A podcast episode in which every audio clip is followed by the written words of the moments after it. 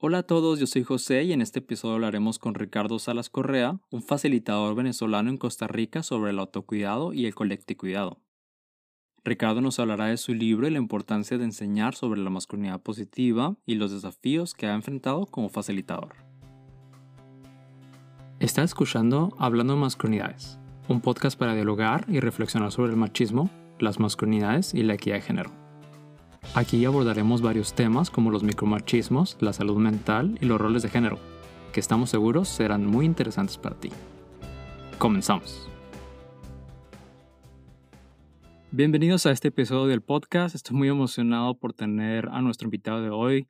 Ricardo, Rick, está con nosotros. Un gustazo tenerte aquí. Él tiene más de 20 años de experiencia sobre, como facilitador sobre diferentes temas, entre ellos las masculinidades. Rick, bienvenido. ¿Cómo estás? Muchísimas gracias, José. Todo súper, súper bien. Muy contento de estar acá en este espacio y agradecido de la invitación y poder compartir quienes eh, escuchan, ¿verdad? Este podcast, estas reflexiones que nos permitan seguir aprendiendo colectivamente. Perfectísimo. Mi primera pregunta sería para ti. Cuéntanos algo sobre ti, sobre tu experiencia. Bueno, complementándolo, esas palabrotas que comentaban y que llenan a uno el alma y también lo comprometen a uno, ¿verdad? Eh, soy una persona apasionada, ¿verdad? De formar a personas que forman a otras personas en herramientas, en técnicas, en sugerencias de cómo pueden hacer para conectar de una manera más empática, dinámica y respetuosa posible con sus comunidades de aprendizaje. Y por comunidad de aprendizaje me refiero tanto en un salón de clases, de una escuela, de una universidad, eh, un salón parroquial, en, una, eh, en un pueblo o en un barrio, hasta equipos de trabajo en empresas. ¿no? Eh, soy consciente o me gusta llamarle esos espacios comunidades de aprendizaje donde de una u otra manera hay personas que lideran esos procesos y me encanta ayudar a esas personas a cómo lo pueden hacer de la mejor manera posible. Ya me tocó leer un poco de tu libro y una parte que, o una, una frase que me encantó que llamas enseñar desde la emoción. ¿Podrías comentarnos sobre esto? Yo desde mi formación en el 2000, que inicié la, mi, mi formación como pedagogo, eh, estuve conectado muy, eh, muy de lleno con el teatro como herramienta educativa y una de las cosas que me encanta del teatro, más allá del ámbito de los espectáculos, es que el teatro nos invita a estar en el aquí, en el ahora, a estar descalzos y conectados a la tierra, ¿verdad? Para estar sintiendo. Entonces, de mi punto de vista, indistintamente del tema que yo esté facilitando, que lo que estemos compartiendo pase por los cuerpos y las emociones de las personas, eh, me ha dicho la experiencia que eso es vital, ¿verdad? Para que pueda ser una experiencia más memorable y que provoque ser recordada, ¿verdad? Porque a veces yo puedo ser un facilitador, conecto con las emociones, pero las emociones de terror, de angustia, de tensión, porque el profe o la profe me estaba obligando a hacer algo que no quería. No hablo de esas emociones, sino de emociones que realmente uno diga, mira, me la pasé bien en tal proceso de aprendizaje porque se me respetó y se me invitó a autoconectarme y a conectarme con las demás personas. Fíjate que en este momento me estaba acordando de una frase que tenemos en Hablando Masculinidades que se llama los momentos wow que son este, esta suma de momentos cuando uno se da cuenta, en México decimos que nos cae el 20 sobre cierta situación, y me acuerdo de muchas situaciones en las que realmente llegué o llegué a empezar a pensar sobre la masculinidad, que hubiera sido un caso totalmente diferente si no hablamos desde el punto de la, desde la sensibilidad, desde, desde la emoción. Cuando alguien te cuenta algo que realmente hace sentido con lo que tú sientes, como lo que estás viviendo. Por ejemplo, te cuento muy sencilla la, esta historia que me pasó. Estábamos con unos amigos en, en Stuttgart, yo vivo en Alemania, y yo les quería caer bien. Entonces fuimos a tomar unas copas, estábamos en la calle. Al salir del bar, llegamos a nuestra casa, nos encontramos una chica sola, saliendo del metro. Entonces uno de mis amigos la ve y dice, hola guapa. Y mi primera reacción era hacerle segunda, pero gracias a un amigo, un tercer amigo que estaba ahí, nos, en ese momento nos dice, es que ustedes son tontos, no están viendo que esta chica está teniendo miedo. Y ese para mí fue un momento donde me di cuenta del privilegio que tengo como hombre al caminar afuera en la calle a las 2, 3 de la mañana en una calle tan segura como la son de Stuttgart. por eso me llama mucho la atención el tema que mencionas de aprender desde la emoción. Sí, y, efectivamente es todo un reto y, y cómo podemos hacer, ¿verdad? Que, como vuelvo e insisto, indistintamente del contexto donde dé clases, talleres, sesiones, puedo tratar de hacer provocaciones que permitan que las personas tengan momentos wow. En el libro, em, yo comen- lo- le llamamos a eso desde la metodología masallera, que luego podré contar un poco a qué se refiere esa metodología, aristotelitos, ¿verdad? Que son pequeños momentos, sorpresas que dan un giro al proceso de formación y que invitan a reflexionar desde algo que me movió en el cuerpo. Y creo que en ese sentido se, se conecta mucho con esto que hablas de los momentos wow.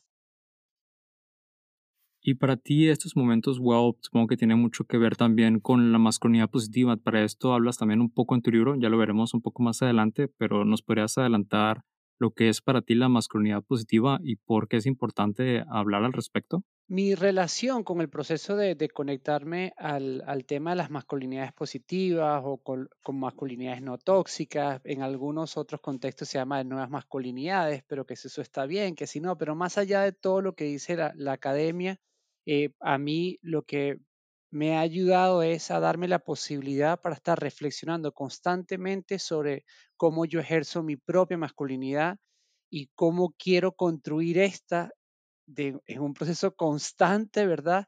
En conexión a las diversidades. Y con diversidad me refiero a diferentes tipos de personas, a diferentes géneros, ¿verdad? Cómo yo desde mi rol como hombre puedo aportar en una sociedad, al menos en la que yo pertenezco, ¿verdad? Que sea más inclusiva y donde cada vez podamos abrazar más los matices de las diversidades humanas. Claro. Y eso me lleva también a un punto muy importante. Por un lado hablamos como hombres, como sociedad, hasta dónde queremos llegar, pero también lo importante para nosotros los hombres tener este autocuidado, este amor propio para poder estar ahí, para poder dar todos esos aspectos de los que vamos a hablar durante el, el episodio.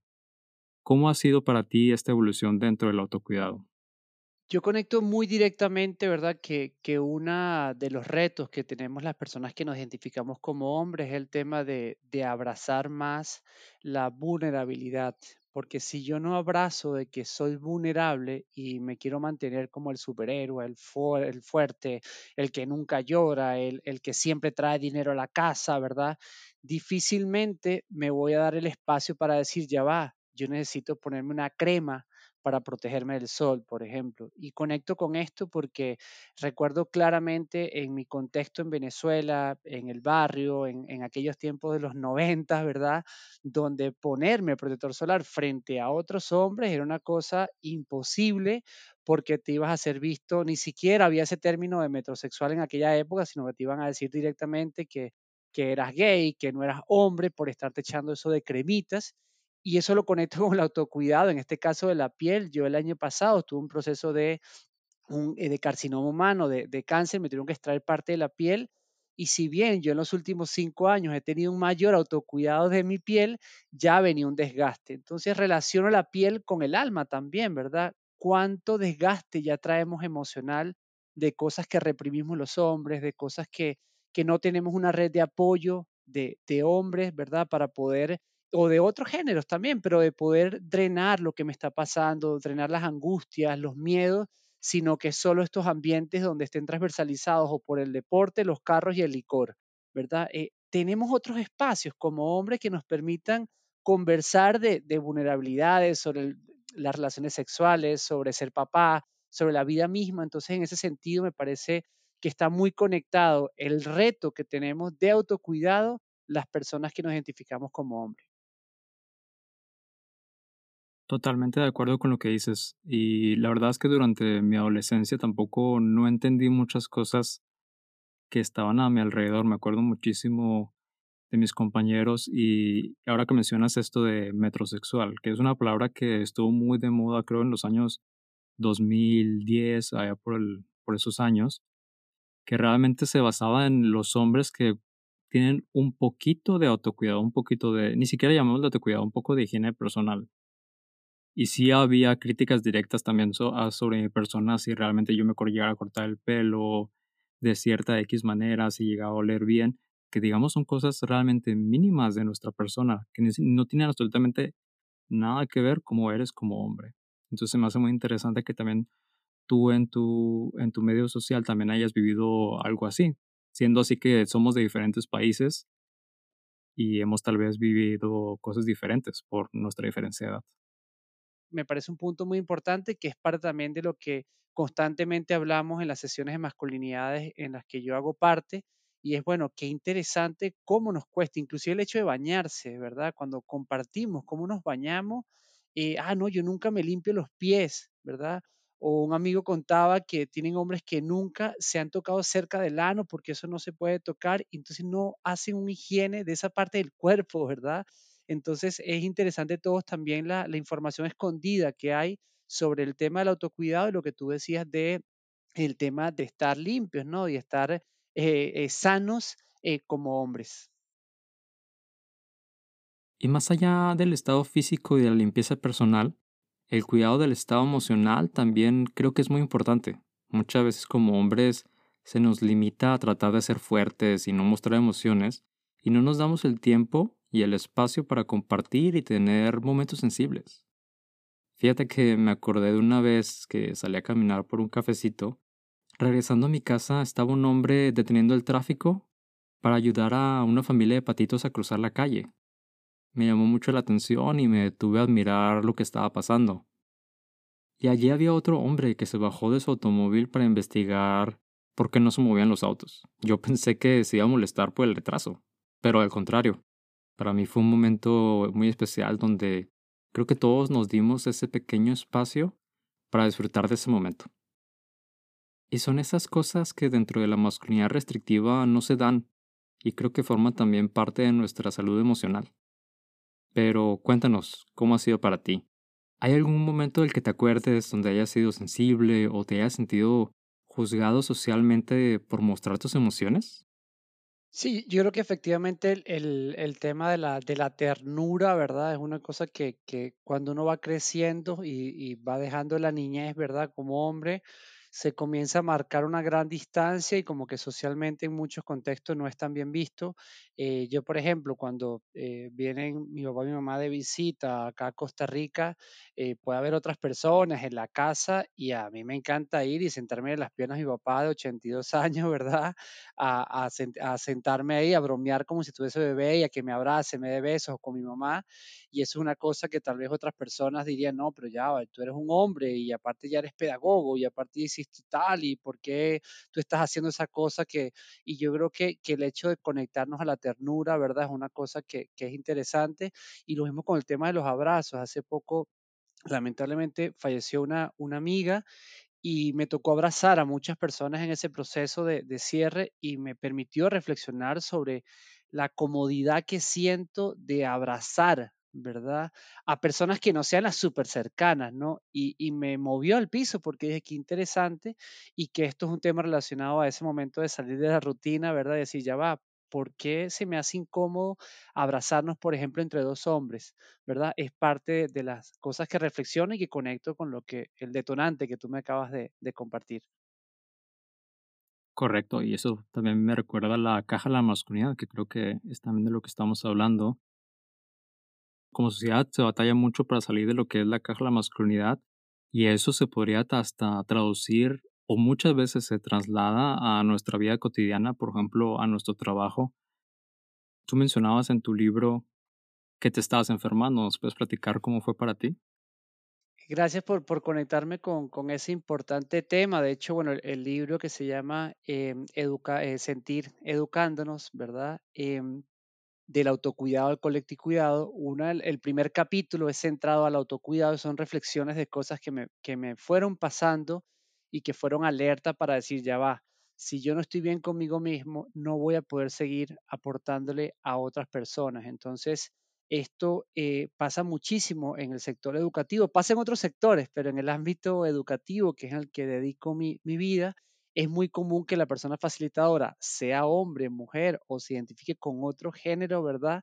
Eh, está ahí solo para el prójimo, es que tienes que estar sintiendo el contexto, es que tienes que estar ahí para el grupo porque eres el, el, el ejemplo, ¿verdad? Y resulta que detrás de ese acto heroico se esconde detrás de un caldo de cultivo para enfermarnos, para tener problemas de cuerdas vocales, problemas a nivel de la columna vertebral, temas de gastritis. Entonces, eso que comparto en el libro es también que a partir de mi experiencia eso puede ayudar a otras personas, ¿verdad? Para que puedan reflexionar de cómo pueden ponerse primero sin sentirse mal, porque relacionamos el autocuidado a veces con individualismo. Si yo en el trabajo le digo a la persona que supervisa, es que, mira, no te puedo contestar después de las 6 de la tarde porque ya fue el horario, en algunos ámbitos laborales es mal visto, es visto como no siente suficientemente la camiseta, no está comprometida, ve a fulanito, fulanita que sí quiere la empresa y ese contexto presiona, ¿verdad?, a que nos podamos enfermar y dejemos a un lado el tema de la propia autoconexión.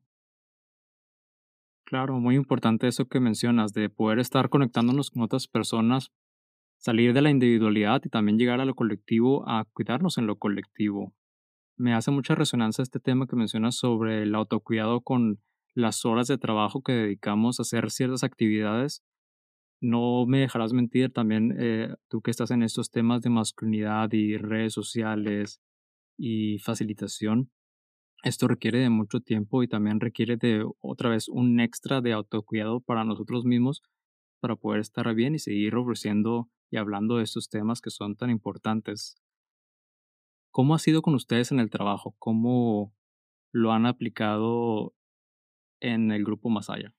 Eh, como comentaba al inicio y nombraba, ¿verdad? Esto de la metodología masayera es la forma en que trabajamos procesos grupales y procesos de diseño instruccional, es decir, hacer la curaduría pedagógica de historias de, formación y se llama metodología masayera porque lo hemos creado o co-creado desde Asociación Masaya una organización sin fines de lucro que desde el 2007 trabajamos apoyando organizaciones en cómo pueden mejorar la forma en que conectan con sus comunidades eh, de aprendizaje, sean empresas o instituciones educativas. Y en este sentido de cómo lo, aplicamos, eh, nos ocurría, por ejemplo, que dábamos muchos talleres sobre cómo podían mejorar la cohesión grupal los equipos de trabajo, de cómo podían mejorar el ambiente de la organización, pero adentro de más allá resulta que nos estábamos enfermando, ¿verdad? Estaba pasando que eh, trabajábamos entonces horas extras, no, no nos estaba dando para pagarnos completo ni siquiera el dinero, pero seguíamos ahí ayudando a organizaciones y ahí se prendió la alarma cuando vimos que varias personas del equipo estábamos realmente enfermándonos. Pues yo estaba con unas molestias en el pecho que me duró como año y medio por temas de estrés, eh, ataques de pánico de otras personas integrantes del equipo. Y ahí fue donde dijimos, ya va, eh, ¿qué está pasando aquí, verdad? Y nos percatamos justamente de eso, de que si bien ayudábamos a otras organizaciones a mejorar sus ambientes, a las recomendaciones, hacia adentro lo que estaba pasando era que el autocuidado era mal visto. Si alguien decía, no, es que me voy a yoga y recuerden, eso es fuera del horario, bueno, está bien, está bien, pero la cara era cruzada, ¿verdad? Con el ceño fruncido, ¿verdad? Porque era, bueno, eh, vamos a ver. Y lo que dijimos fue, ya va, ¿cómo podemos hacer un ambiente no solamente que sea válido el autocuidado, sino que el equipo promueva el autocuidado? Y ahí surgió una palabra que eh, está como apellido del libro que estamos conversando, que es del autocuidado al colectividad, que según la Real Academia Española, no, mentira, es una palabra inventada en, en Masaya, ¿verdad? Pero es como los equipos, las comunidades, las familias, ¿verdad? Promueven su autocuidado. Entonces, si yo estoy contigo trabajando, José, si veo que estás quedando horas extra, yo no te puedo obligar a que te autocuides, pero sí te puedo decir, José, mira, recuerda tu clase de, natación. Ay, mira, sí, no había visto. Sí, sí, acuérdate que te, te encanta y es muy, mañana podemos retomar el trabajo. Entonces, si tenemos una red que nos motiva a autocuidarnos, va a ser más probable que cada ser humano, indistintamente de su orientación sexual o de o su identidad de género, pueda autocuidarse. Me encanta mucho esto que mencionas y sobre que están llegando a este punto de autocuidado colectivo o colectivo cuidado, como tú lo mencionas. Seguramente ya lo pondrán en la Real Academia Española. Esperemos, ahora que salga tu libro. Esperemos, esperemos que, que así sea. Y hablando también de los retos que has tenido durante en tu carrera de facilitador, seguramente ha habido momentos donde no todo ha sido tan positivo cuando hablas de masculinidades, donde hay una reacción, llamémosle negativa, o una reacción fuerte hablando sobre masculinidades, tal vez ¿Pudieras contarnos alguna historia que te haya pasado sobre esto? Sí, ah, y, y antes de, contar esta, eh, una historia en particular, em, resaltar que mi proceso de transición dentro del mundo de la masculinidad era al principio que me parecía como una exageración. Muchos, muchos años atrás era como esta cosa que, bueno, feminismo es igual a machismo. Por suerte tuve un contexto que rápidamente me dijo que no son contrarios y no tiene nada que ver eso que se estaba planteando para, para ese momento.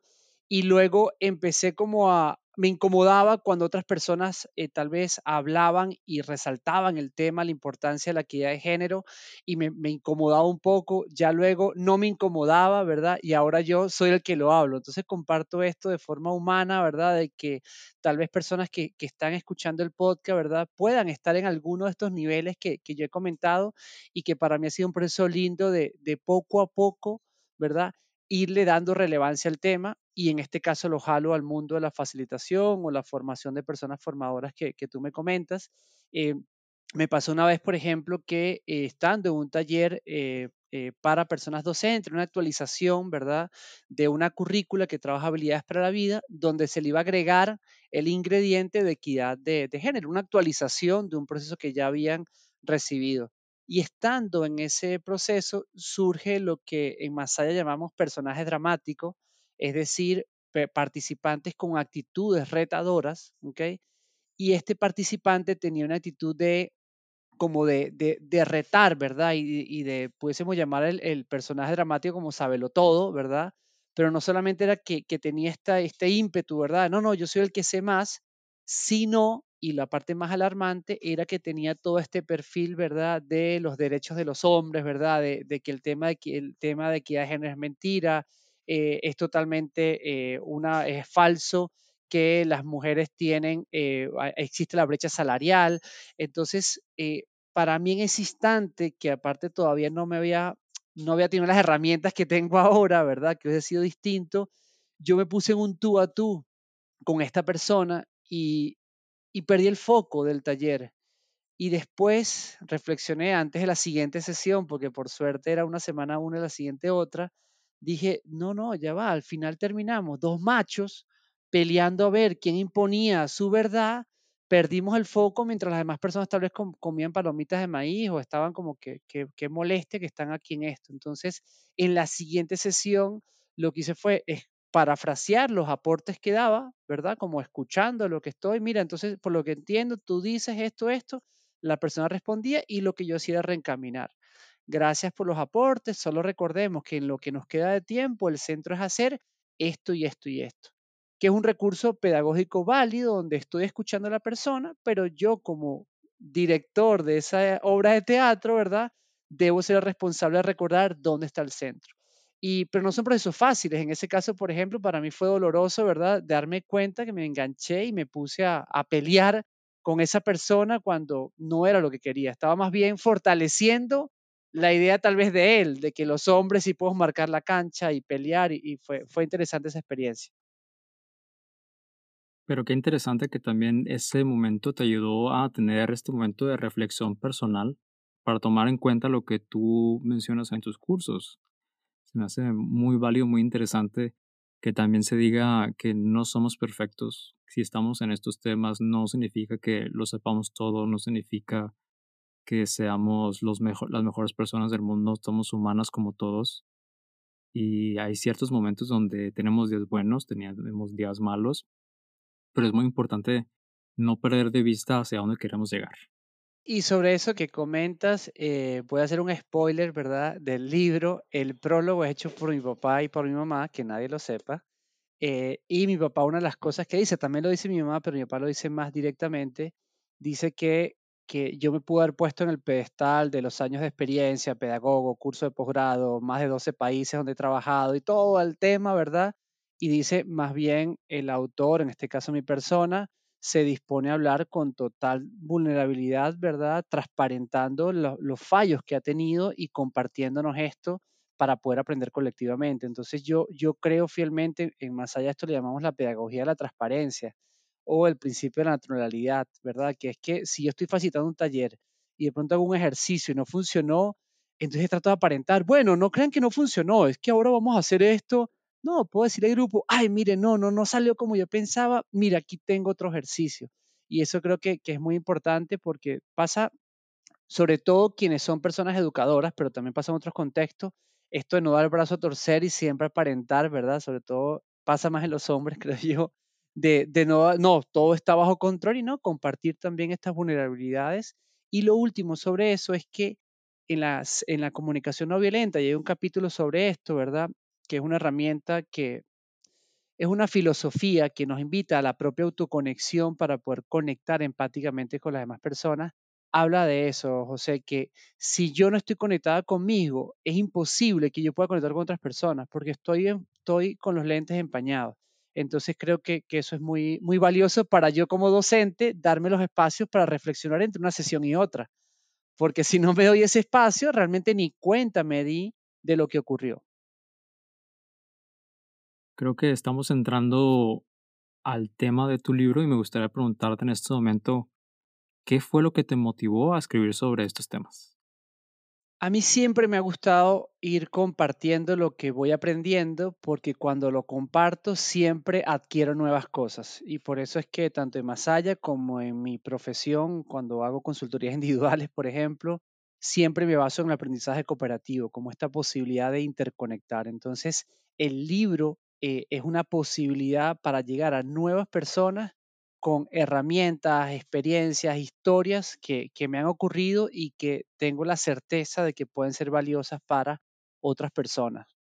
Otra razón por la cual hago el libro es también que me dé la, la posibilidad de que llegando a nuevas ventanas, ¿verdad?, podamos generar una mayor incidencia, porque estoy convencido, y también lo hacemos desde allá, que un mundo más solidario es posible, ¿verdad? Y que en ese camino juega un rol fundamental las personas que lideran equipos o las personas que lideran procesos grupales. Son como las dos razones centrales por las cuales eh, surge esta idea hace cuatro años y desde hace dos con mucha intensidad para que ya este año estemos ya con eso en, en lanzamiento. ¿Hay alguna historia de éxito que hayas aplicado dentro de tus técnicas a alguna empresa en la que hayas estado, alguna institución? Eh, sí, mira, realmente, por ejemplo, todo lo relacionado a eh, compartir con personas que lideran procesos grupales el tema de los niveles de tensión a los que exponemos a las personas participantes de, de un proceso, ¿verdad? Es una herramienta muy concreta y que ayuda muchísimo. Esto tiene que ver, por ejemplo, que a veces como docente o como líder de una empresa, ¿verdad? Eh, le digo a fulanito frente a una reunión de 30 personas, pero bueno, cuéntanos, ¿qué fue lo que te pasó? Y esa persona está aterrada, ¿verdad? Y es que no nos percatamos que estar frente a 30 personas es un espacio de mayor tensión potencial a que tal vez yo haga equipos en pareja, haga duplas y compartan ahí uno a uno o me acerque por aparte a esa persona, mira, cuéntame fulanito, ¿qué fue lo que te pasó? Entonces, concientizar que eso es muy retador y que eso es importante tenerlo en cuenta, es una de las herramientas que, que, más valoran los equipos cuando compartimos este, este conocimiento o esta recomendación. Y lo otro que ayuda mucho es la importancia de no forzar los estilos ni ritmos de las personas participantes. Confundimos de que si yo quiero una reunión en mi empresa que sea dinámica, entonces hay que hacer un juego donde algunos ganan, otros pierden, porque si no, no es divertido. ¿verdad? O si estoy en el salón de clase y resulta que entonces las personas más tímidas, más introvertidas, o que no les gusta ese tipo de actividades, padecen los procesos participativos, padecen, no, que vamos a hacer una, un, taller de team building, hay, una, hay que ir a un, a un sitio de deportes extremos y ves la cara de algunas personas trabajadoras que dicen, ay, aquí no la voy a pasar bien porque se me va a obligar o a presionar a hacer cosas que no quiero. Entonces, yo siempre lo relaciono con el hecho de una persona humorista.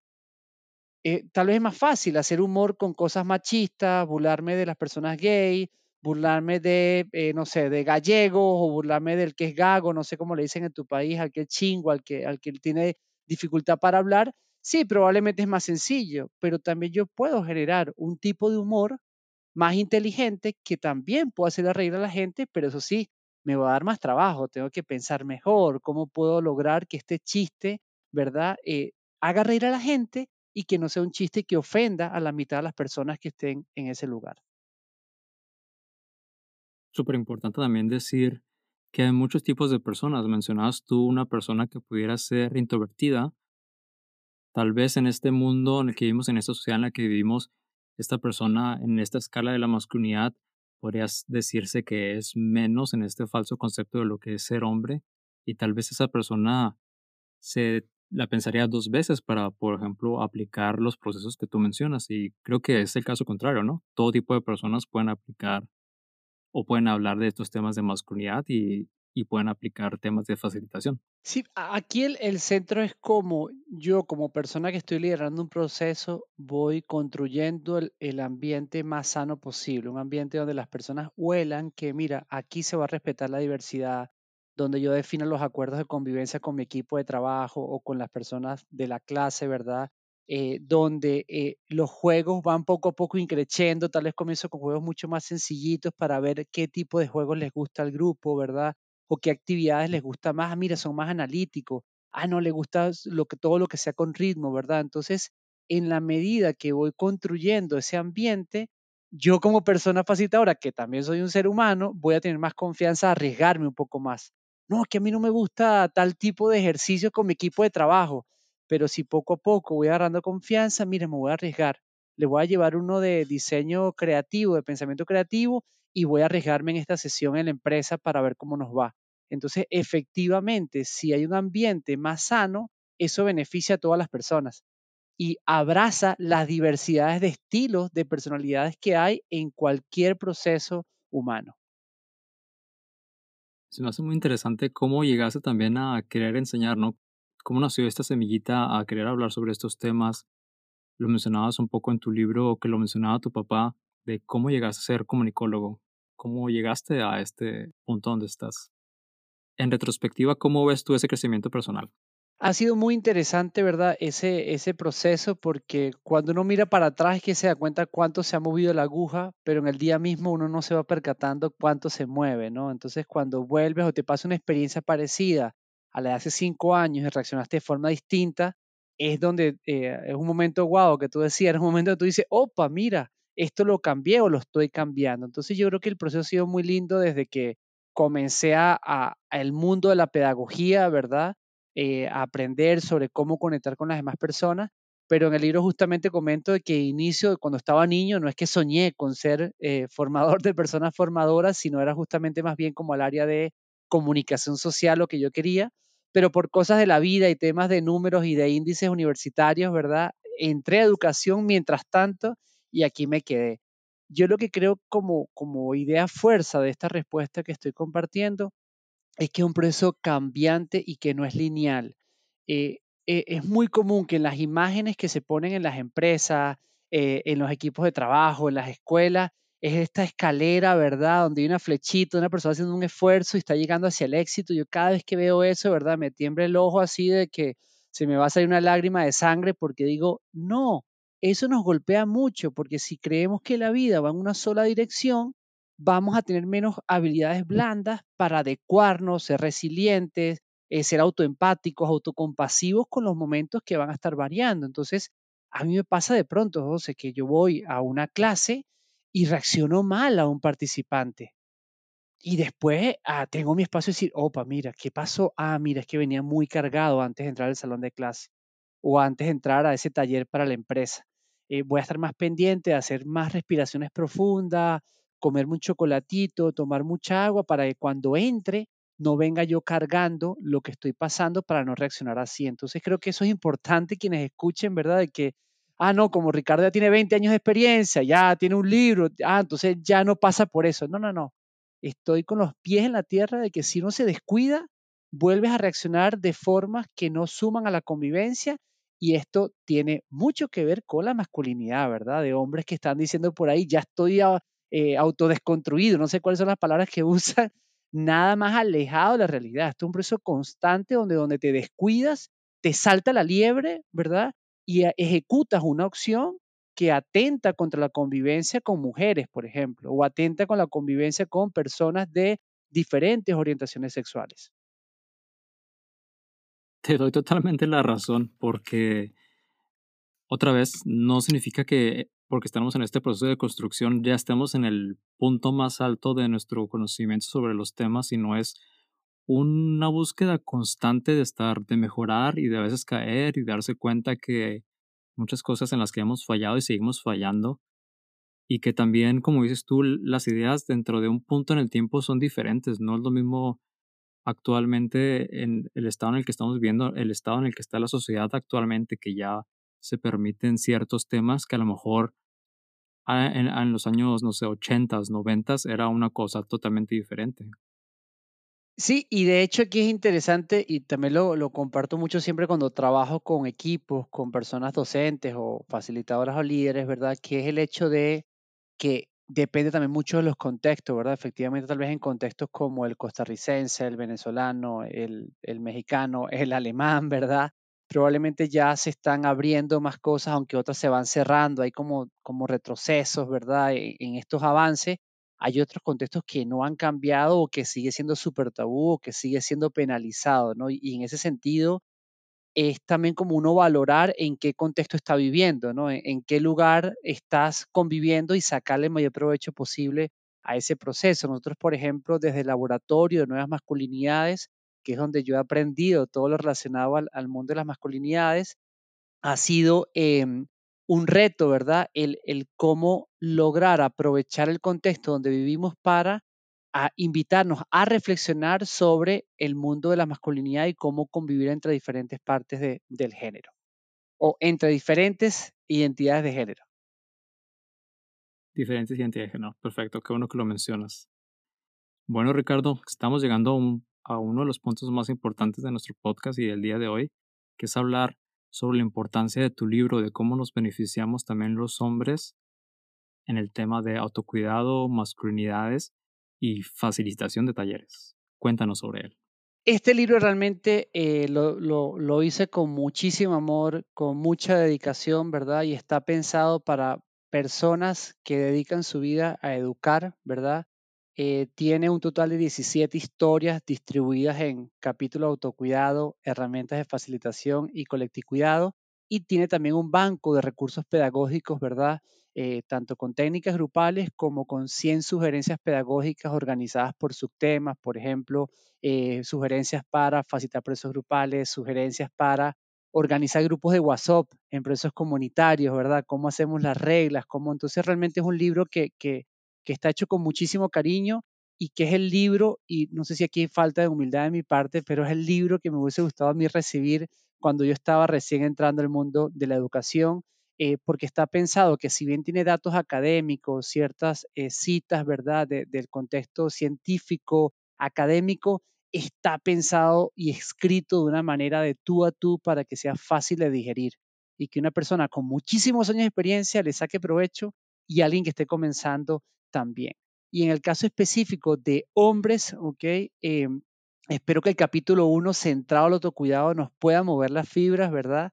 al igual que lo relacionado a ese eh, artículo o ese, a esa historia que habla sobre el tema de las masculinidades en el mundo educativo, ¿verdad? De, de cómo podemos abrirnos a esa reflexión, no estar a la defensiva y más bien que el grupo sienta que la persona que está facilitando está ahí abierta, ¿verdad? A que podamos estar pendientes a la equidad y a que todas las personas nos sintamos lo más cómodas posible en ese proceso de formación. Así que eh, no se pierdan ese libro, ¿verdad? Ahí después eh, podemos compartir dónde, dónde adquirirlo, que le puedan sacar provecho, porque realmente eh, va a ser así, un libro concreto pensado 100% a que sea práctico. De hecho, al inicio del libro digo que es un libro con problemas de identidad, es un libro que se cree guía.